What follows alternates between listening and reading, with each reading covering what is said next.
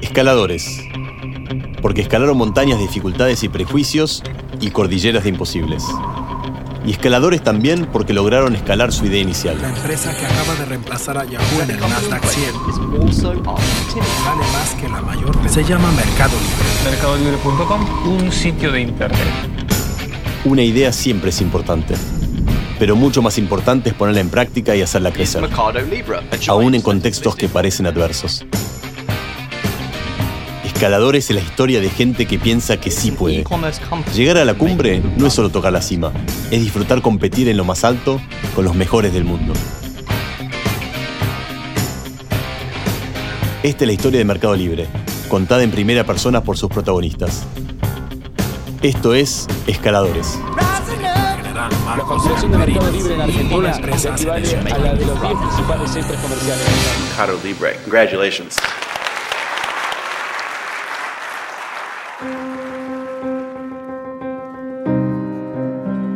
El año 2001. Hace apenas dos años que se fundó Mercado Libre. Algo deben estar haciendo bien, porque una de las compañías más importantes del mundo está muy interesada en asociarse. Pero claro, como suele suceder, no son los únicos. Hay otras compañías que también son interesantes.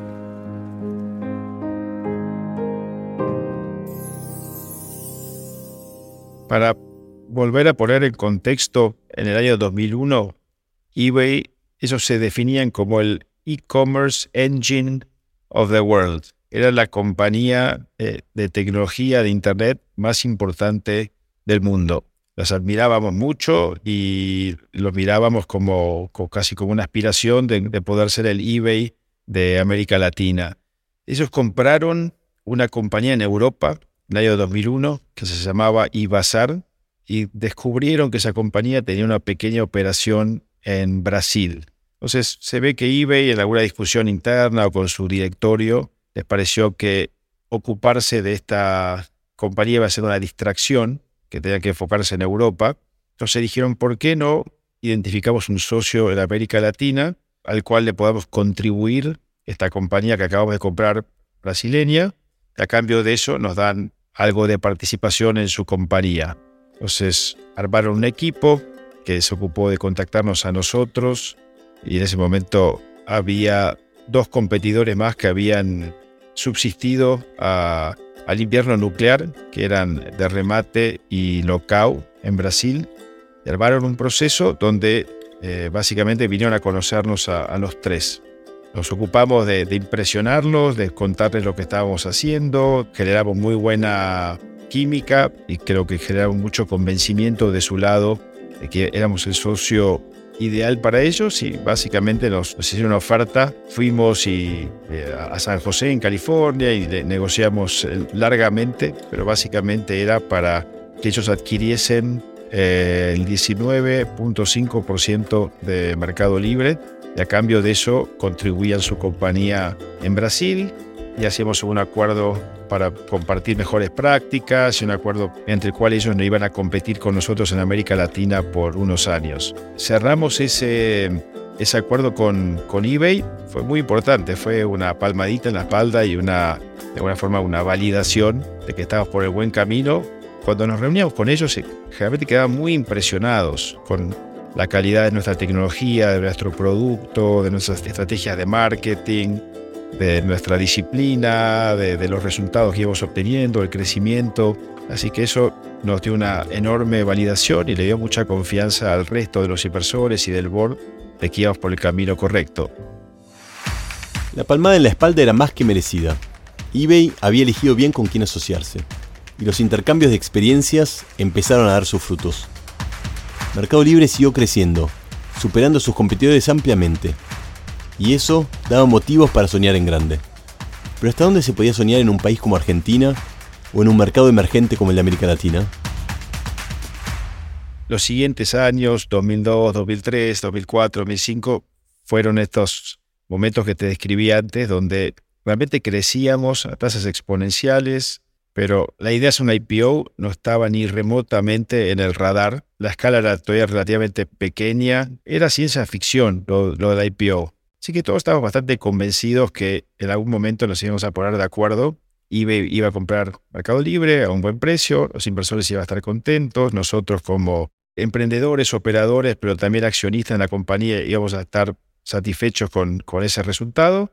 Y después seguiríamos trabajando un par de años más en eBay y después cada uno vería qué, qué hace en la siguiente etapa. Así que si eso hubiese ocurrido, todo lo que vemos hoy de Mercado Libre no, no hubiese acontecido, la compañía hubiese sido eh, absorbida por eBay, se hubiese perdido por completo toda la mística de, Mercado Libre. Pero esto era hace muchos años, no, no, no, estaba la, la noción de que un IPO era algo posible.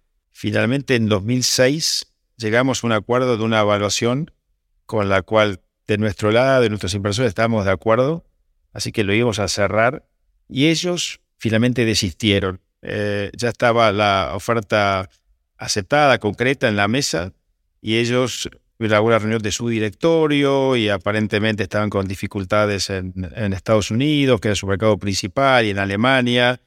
El director dijo, prioricemos eso, que es lo más importante, y y dejemos esto de Mercado Libre para, para más adelante.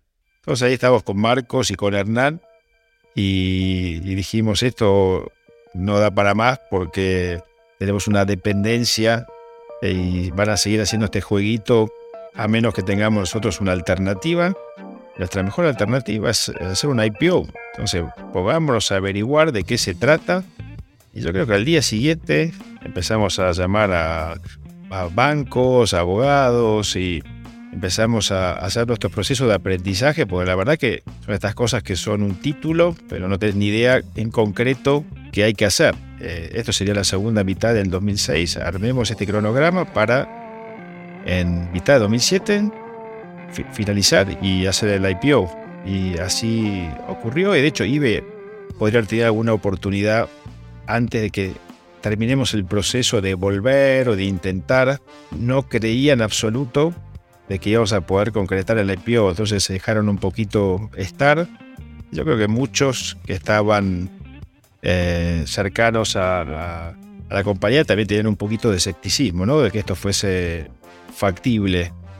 Uno siempre se imagina estos escenarios que, se bifurcan en ramas y si hubiese ido por la rama de que iba y compraba la compañía, toda la historia que pasó después lo hubiese ocurrido y hubiese pasado Mercado Libre a ser la subsidiaria latinoamericana de eBay, la mayoría de la gente se hubiese ido al área a los dos años y la compañía hubiese tenido totalmente otro recorrido y todo lo que se generó y el potencial y la, mística que tiene Mercado Libre fue porque siguió siendo una compañía autónoma que cada día seguía aspirando a ser mejor que el día anterior. Ese camino de independencia que dejó abierto el error de eBay iba a llevarlos a pensar en nuevos objetivos, más ambiciosos. Podían ser mucho más que una filial de eBay en la región. ¿Cuánto más? Más de lo que se podrían haber imaginado. La salida a bolsa dejó de ser ciencia ficción y se transformó en algo real y alcanzable.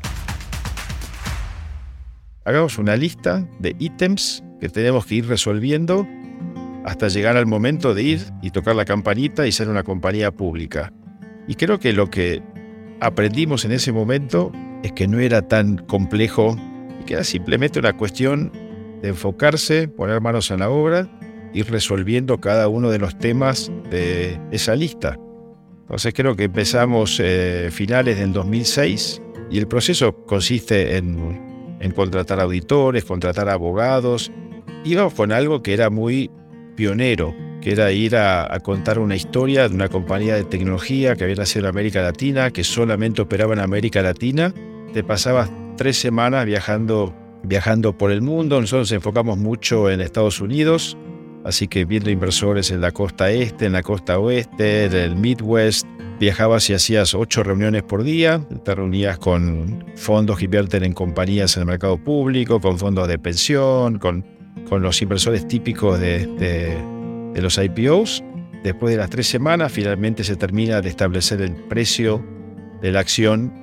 Uno indica un rango de precio, finalmente se determina el precio final de la acción al cual va a salir la compañía a la bolsa, que en nuestro caso era 18 dólares.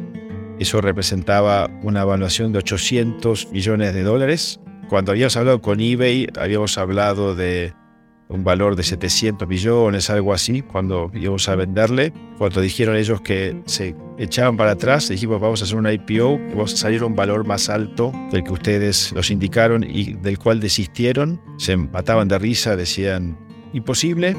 Cuando fuimos a ver abogados, auditores, nos decían no hay, no, hay manera que usted pueda hacer esto, ¿no? Entonces, bueno, íbamos y buscábamos a otro auditor, otro abogado, o, o los convencíamos que, que sí, y nosotros estábamos muy convencidos de que, de que nos iba a ir bien, que no había manera que no fuera mal. Generalmente cuando uno ya llega al, momento de, de, que se lanzó a hacer su IPO, es muy improbable que no salga o sea, IPO. La IPO va a salir. Lo que sí es difícil es después, en los siguientes años, si la compañía no tiene la performance que el mercado espera, se pone tenso, ¿no? Y empieza a bajar el precio de la acción, el mercado pierde interés por la compañía, la compañía pierde credibilidad. Entonces era muy importante salir y seguir haciendo las cosas muy bien. Lo fundamental del negocio, que el negocio estuviese avanzando a todo ritmo como venía, eh, como venía avanzando y que la compañía se consolidara, siguiera creciendo el número de usuarios, el número de transacciones, la facturación. Y la compañía eh, llegó a tocar eh, un valor de 100 billones de dólares, ¿no? Así que la compañía creció en valor más de 100 veces eh, ya como compañía pública. Así que todo lo que le decíamos a los inversores en ese momento, en el roadshow, les contábamos de nuestra visión, de lo que íbamos a hacer con la plataforma de e-commerce, con la plataforma de pagos, que es Mercado Pago, con las oportunidades de hacer negocios financieros, le contábamos todo eso, algunas cosas ya estaban encaminadas, otras eran más una visión, un sueño, así que la compañía tiene muchísima eh, credibilidad con los inversores porque todo lo que históricamente ha, dicho que iba a hacer, finalmente va y lo, lo ejecuta, lo hace. Muchas veces las compañías sienten que la IPO es como una llegada, ¿no? Es como un punto de llegada. Nosotros tenemos clarísimo que no tenía ningún sentido esa concepción. El IPO es un momento financiero donde hay algunos inversores tempranos que deciden salir y monetizar su inversión que han hecho hace varios años, necesitan liquidez. Cuando la compañía es privada no hay un mercado, entonces eso no lo puede hacer. Entonces básicamente uno le da liquidez a, a los accionistas para que sean parte o no sean parte y lo puedan decidir cada día de, de sus vidas pero la compañía no cambia nada. La compañía tiene que seguir desarrollando productos, tiene que seguir eh, sorprendiendo a los consumidores, resolviéndoles sus problemas. Y siempre tuvimos eso muy, muy, muy claro. Y, de, hecho, eh, hicimos el IPO un viernes, creo que era, y el lunes estábamos en la oficina y la vida continúa. No hay muchas personas en el mundo que puedan mostrar los logros que tiene Nico Secas en su currículum. Fue uno de los artífices de la compañía más valiosa de su país. Ayudó a transformar la manera que se compra y vende en toda Latinoamérica y fue parte de la modernización de su sistema financiero. Toda esa experiencia merecía ser compartida. Lo difícil era descubrir cómo hacerlo. Yo había trabajado durante algunos años durísimo, pero muy, muy duro, y me pareció que este era un buen momento para, eh, para salir y empezar a repensar en la siguiente etapa.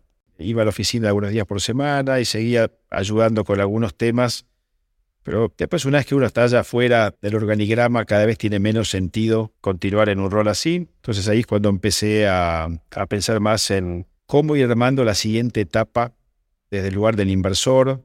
Entonces todo ese año 2010, por un lado, varios amigos de, Mercado Libre, cuando les presentaba una oportunidad, invirtieron en algunas de las compañías que yo estaba liderando, pero al margen de eso, somos muy amigos, somos, eh, fuimos a la guerra juntos, ¿no? Y estuvimos ahí en la trinchera, así que son relaciones y vínculos muy profundos.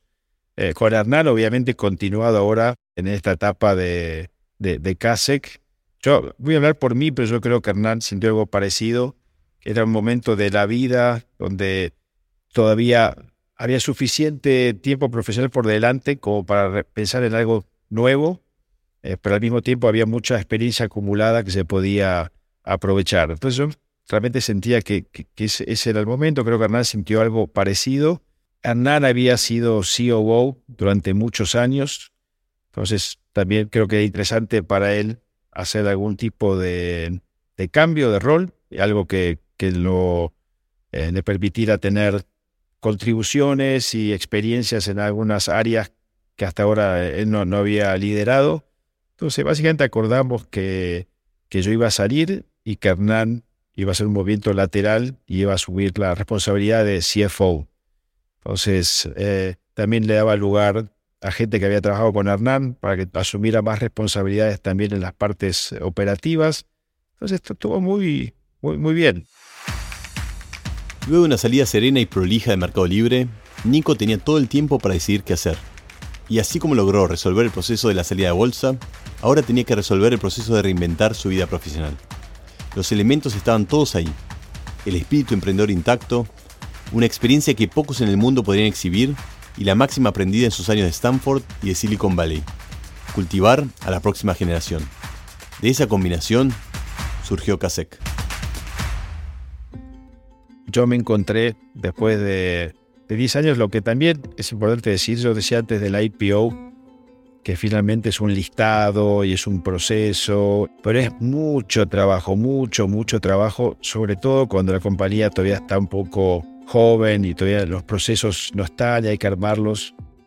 Y nos pareció que la forma de, canalizar nuestro deseo de estar cerca de los emprendedores en las etapas tempranas y de poder invertir y de poder ayudar, de identificar a la siguiente generación de mercado libres, llevarlos o sea, ser parte de, su recorrido y poder aportar nuestro granito de, arena, era levantando un fondo de, Venture Capital.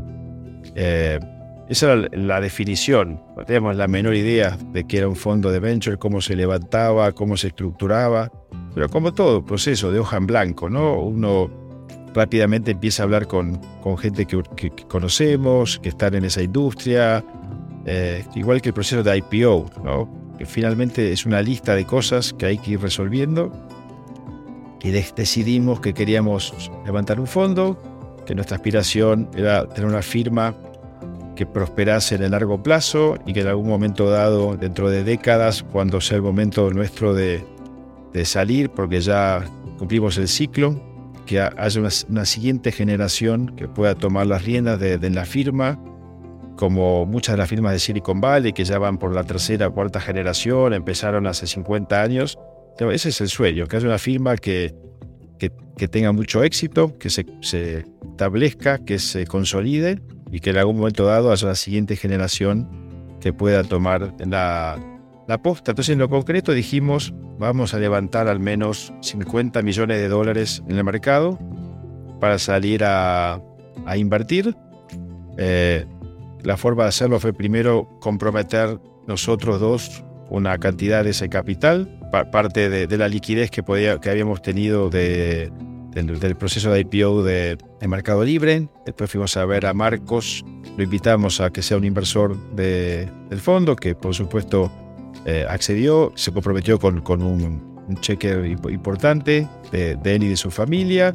Después fuimos a ver al resto de, los miembros del equipo de, Mercado Libre, más cercanos a nosotros, y todo el mundo decidió invertir.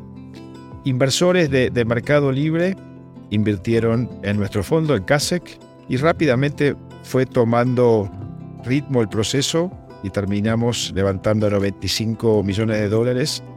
Y sobre el final se sumaron algunos inversores institucionales, así que teníamos muchos friends and family de alto calibre. Gente de la industria, gente de Silicon Valley, gente de Wall Street.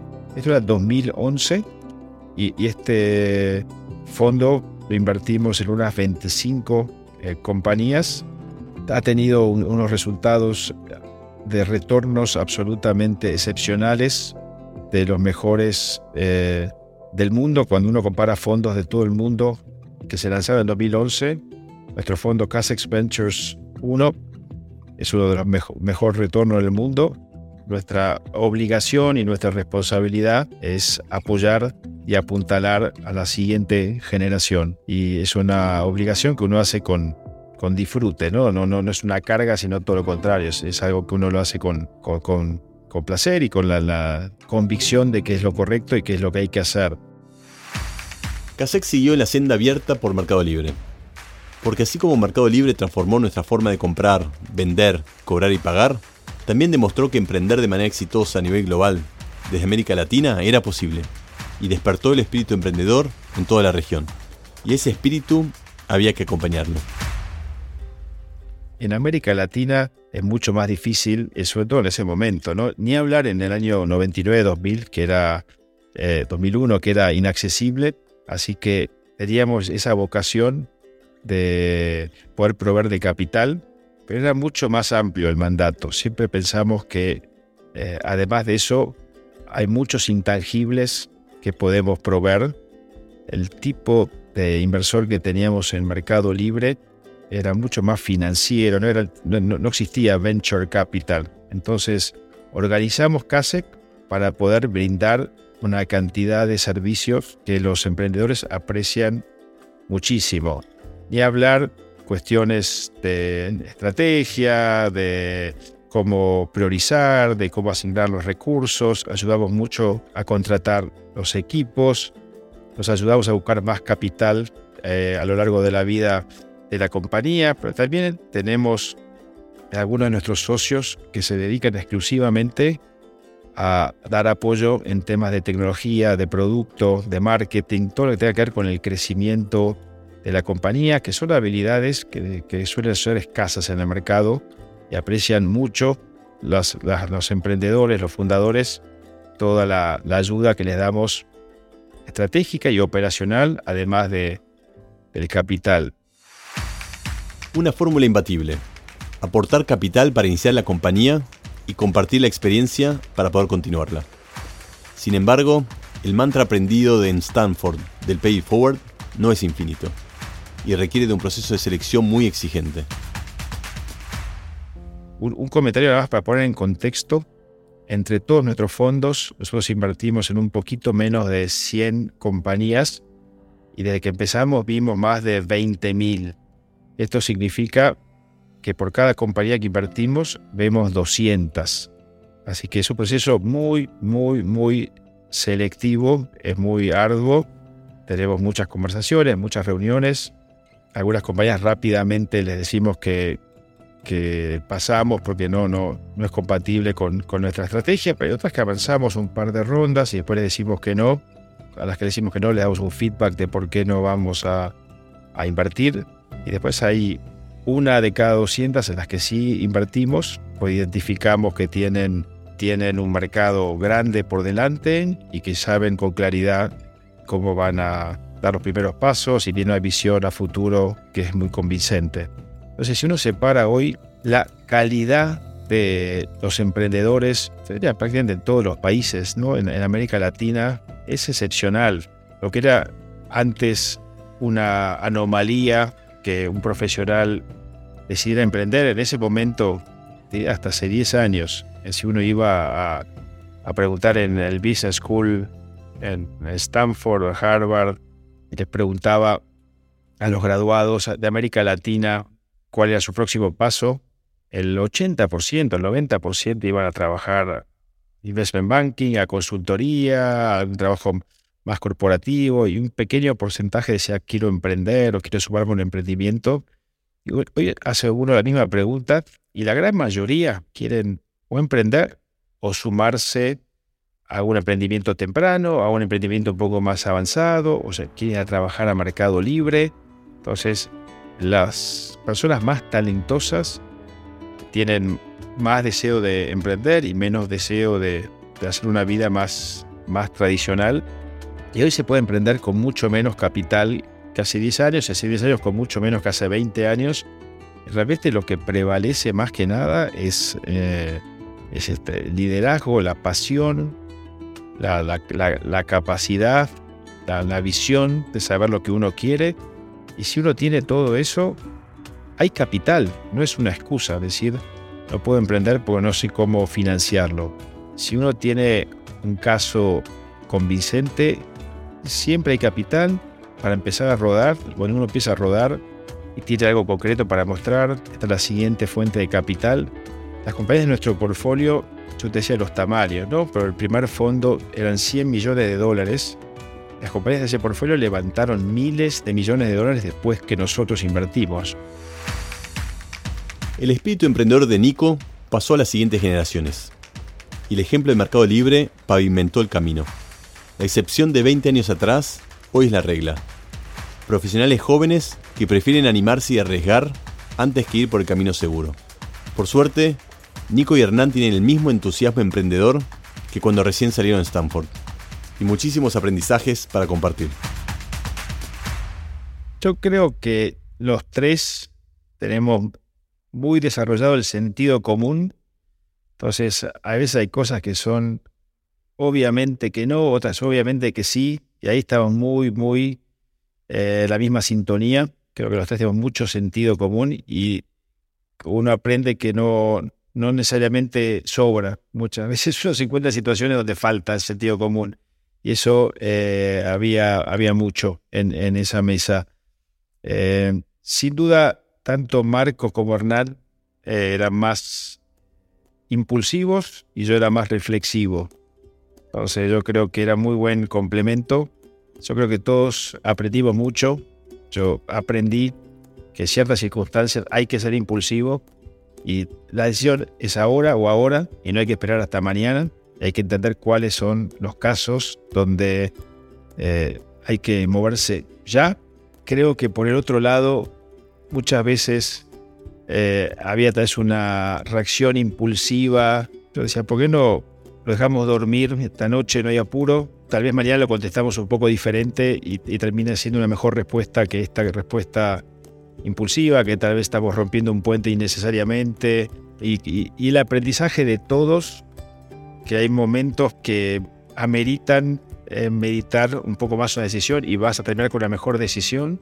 Tiene que ver mucho con la naturaleza de, la decisión, pero creo que posiblemente hoy, hoy, 20 años después, todos somos un poco más equilibrados en ese sentido. Yo creo que seguramente Marcos y Hernán eh, son más equilibrados por, por el aprendizaje de todos estos años y, yo también, y creo que es parte de, de la retroalimentación y el aprendizaje de tantos años de trabajar juntos. CASEC es fruto de ese equilibrio y de toda la experiencia de Mercado Libre. Ese es el valor agregado que aportan en cada una de las compañías en las que invierten más allá del capital. Porque Mercado Libre, más de 20 años después de su fundación, sigue siendo una referencia para cualquier emprendedor visión de largo plazo, absoluta claridad de que esto era una maratón y no una carrera de corto plazo. Nunca tomar atajos, siempre hacer lo correcto y resolver las cuestiones de manera fundamental y no emparchando nada.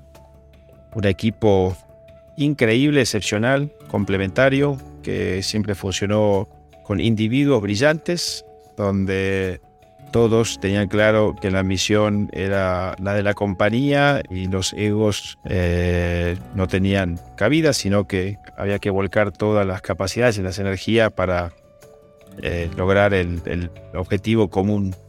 Yo creo que por último lo que diría es que tenía claro que al final del día hay que ejecutar, hay que ejecutar los objetivos. Hay muchas compañías que sueñan en grande, pero después no no, no, no operan, no, no ejecutan. Y Meli siempre tenía una mentalidad muy práctica de make shit happen.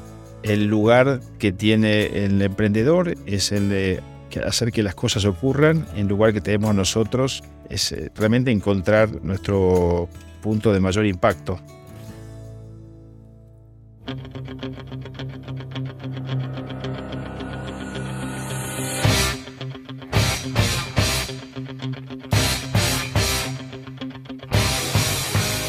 En este viaje al interior de una de las empresas más importantes del mundo, voy descubriendo qué los hace grandes, por qué la rompen y qué podemos aprender, replicar y adaptar de sus experiencias.